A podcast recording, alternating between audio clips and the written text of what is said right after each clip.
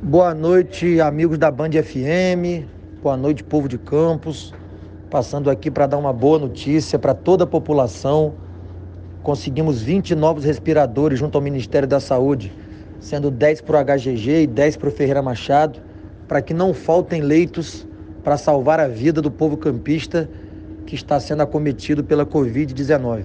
Ficarei durante essa semana aqui em Brasília, ainda estou deputado até 31 de dezembro e pretendo ainda anunciar novas conquistas para a cidade já para o próximo ano. Um abraço, fiquem todos com Deus.